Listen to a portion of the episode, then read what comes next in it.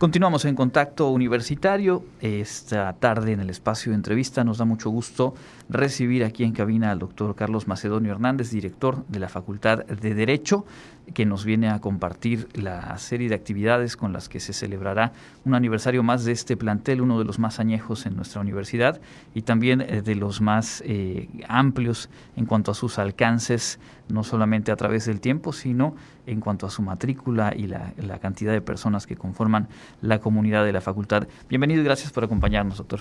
Muchas gracias. Bien, pues empecemos por ahí, lo decíamos hace un momentito antes de empezar la entrevista, de cuántas personas hablamos cuando nos referimos a, la comunidad de la Facultad de Derecho hoy por hoy.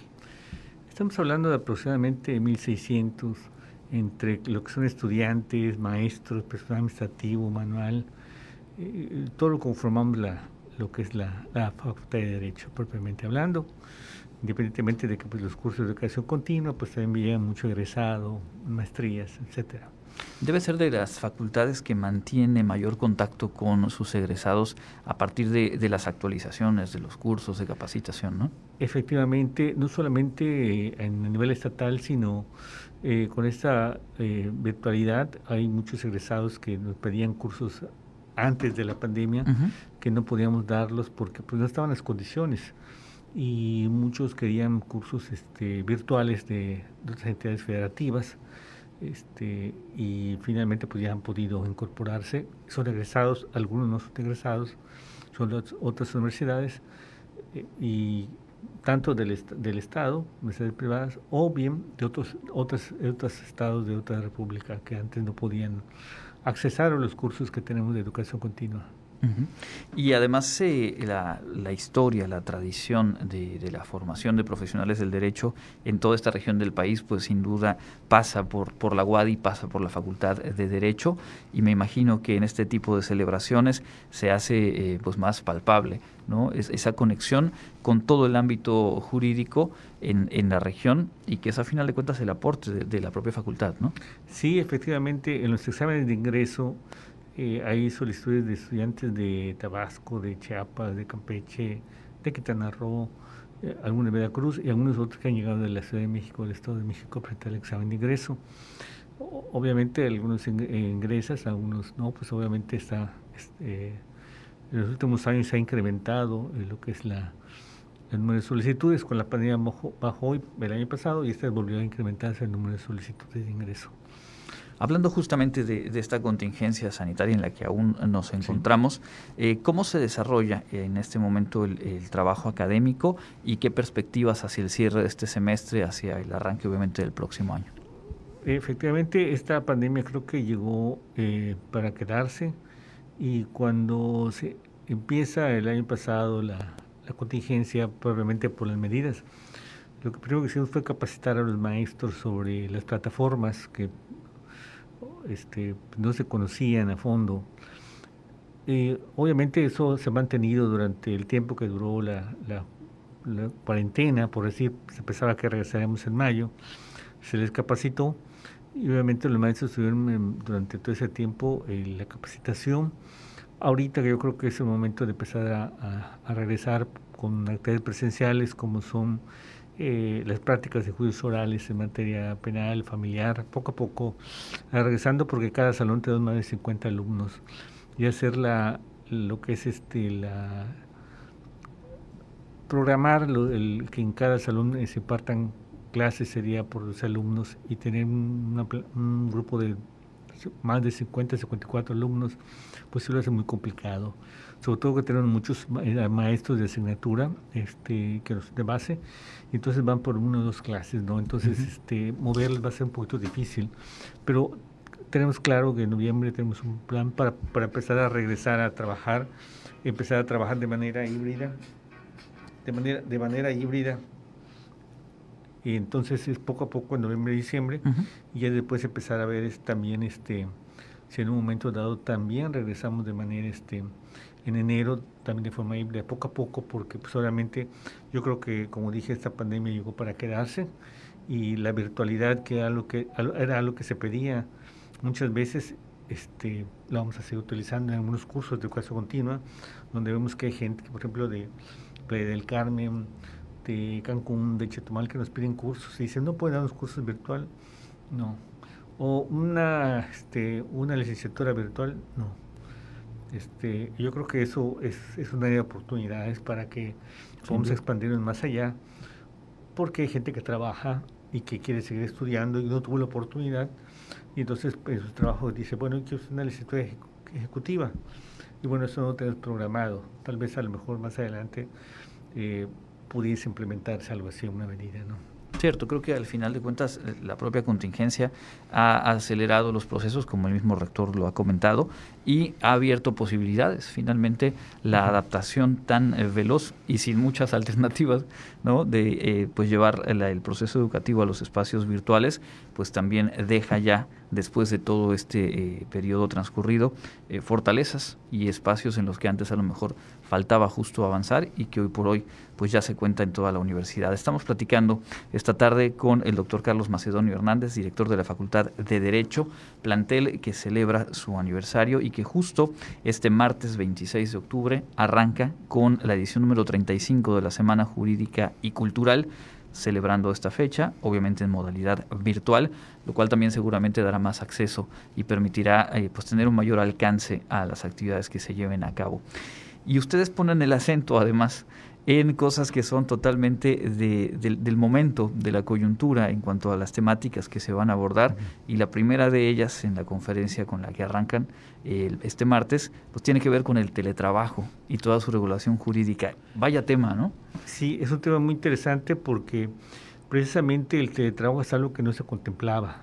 El trabajo eh, virtual que se, está, se hizo no solamente en el sector público, sino en el sector privado inclusive las audiencias eh, de juicio, tanto de materia penal como en familiar, se empezaron a llevar de manera virtual. Esto obviamente era algo que no se estaba regulando y que en un momento dado eh, plantea otra perspectiva, porque la ley de trabajo no lo contemplaba. Yo creo que son temas que es necesario, es necesario abordar, porque siempre he comentado que el derecho pues regula las conductas, pero cuando no se encuentra regular las conductas hay que regularlas y en un momento dado también hay que eh, señalar que el derecho es, la, norma, es la vida normativizada de lo que es el ser humano. Entonces, los temas que se plantean es, aparte del teletrabajo, que es un tema interesante, por un experto también en materia laboral, el otro tema también que vamos a manejar y que más adelante pues sería el, cierre, sería la violencia este, de las mujeres en, por vía este, eh, eh, digital o virtual más que nada, ¿no? Son, temas que hay que hay que hay que tomar porque muchas veces se realiza ese, esa, ese tipo de violencia y que no se sabe cómo actuar, ¿no? Entonces hay una mesa panel muy interesante que viene por allá. Sí, y de hecho el, el título que le dan a estas actividades, las nuevas tendencias del derecho mexicano, nos hacen eh, pues, pues tener muy, mucha claridad respecto a que se trata de una ciencia dinámica y que como bien dice, pues tiene que ir poniéndose al día conforme los eventos y, las transformaciones sociales así lo, demandan. El, el, otro de los temas centrales que se van a abordar pues tiene que ver justo con lo que viene hacia el próximo año con las reformas en materia fiscal, que eso es un ejercicio además cada año, ¿no? Contadores, abogados, eh, actualizándose y orientando a la población también me parece que es fundamental, ¿no? E, efectivamente, el, cada año se cambian las disposiciones fiscales pero creo que esta vez el planteamiento que se hace es un poquito más, está el tema de, de que a partir de 18 años te tienes que registrar en, en, la Secretaría de Hacienda y sacar tu RFC. Eso plantea un, también una inquietud que los, jóvenes, pues muchas veces que son estudiantes, como a plantear, ejemplo, acá tenemos un experto que fue este, delegado de Prodecom en el Estado y después este, en la Ciudad de México, finalmente él conoce esos temas porque daba asesoría precisamente era como un este, asesor de las personas que tenían problemas con el fisco como un defensor fiscal. ¿Y quién mejor para explicar justamente los alcances, los riesgos, aquellos puntos finos a los que, por supuesto, profesionales del derecho, profesionales de la contaduría, el sector empresarial, pues tienen que mantenerse al día y es parte del ejercicio justo en la facultad. Se presentarán también algunos libros y creo que más allá de, ir a detalle, vale la pena extender la invitación a la gente que nos escucha, que nos ve, porque reiterar, esto es a través de espacios virtuales y por lo tanto todas y todos tienen acceso. Eh, sí, efectivamente, este, hago una invitación a, a todos nuestros egresados, a todos los estudiantes de la, de la facultad y de otras instituciones educativas también del derecho, no solo del derecho, yo creo que también aspectos, eh, disciplinas relacionadas con el teletrabajo, ¿no? porque precisamente es algo que, que, se, que les conviene, o que nos conviene a todo, o, o, la cuestión fiscal, o el tipo de violencia que muchas veces se sufre y que no se sabe que el, eh, hay la libertad de expresión, sí, pero tiene límites cuando no afecte a, a la moral o a la, a la, dignidad de la persona. Entonces hay que buscar esos mecanismos para poder resolver los grandes conflictos de la sociedad. ¿no? Así que la invitación es abierta para cualquiera. Eh, los temas a veces están diseñados precisamente para regular las relaciones que impactan a la sociedad, no solamente para los profesionales del derecho. Sí habrá una que otras conferencias que estén enfocadas a eso, pero obviamente es para que toda la, la sociedad pueda participar. Y digo, la virtualidad lo que, lo que trae también es que nos acortó porque siempre eran cinco días en que hacíamos eventos académicos, culturales, como pues la, propia universidad nos prestaba la orquesta de cámara y, y se hacía un evento muy bonito al aire libre, pues obviamente ahorita por la situación no es posible, pero yo creo que esto nos ha abierto la posibilidad de que haya otras áreas de oportunidades más adelante. Totalmente, totalmente. Así que a partir de este martes, en punto de las 10 de la mañana, ¿verdad? Exacta, la inauguración, acá está el, doctor José Jesús Williams, el rector, y ahí estaremos están participando con, con unos comentarios sobre unos libros que están. Perfecto. Facebook, Facultad de Derecho Wadi, y en YouTube, SIC, SIC, Derecho Wadi.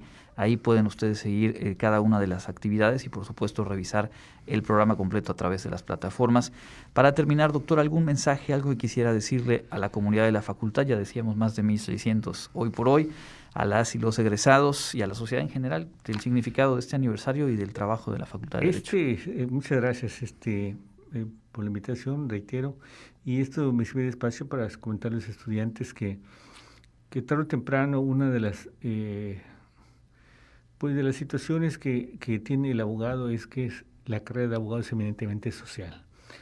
La interacción que se da en los juzgados, en la práctica, pues obviamente se ha visto afectado, pero pues vamos a regresar, ¿no? Vamos a regresar tarde o temprano y creo que estas son áreas que tenemos que empezar a adecuarnos a esta nueva normalidad, yo la veía nueva realidad y que la facultad aún con toda la pandemia ha seguido trabajando eh, seguimos trabajando esas acreditaciones a nivel nacional e internacional que hemos solicitado y que esperemos que el próximo año se, se puedan lograr porque tienen que venir a visitar los evaluadores.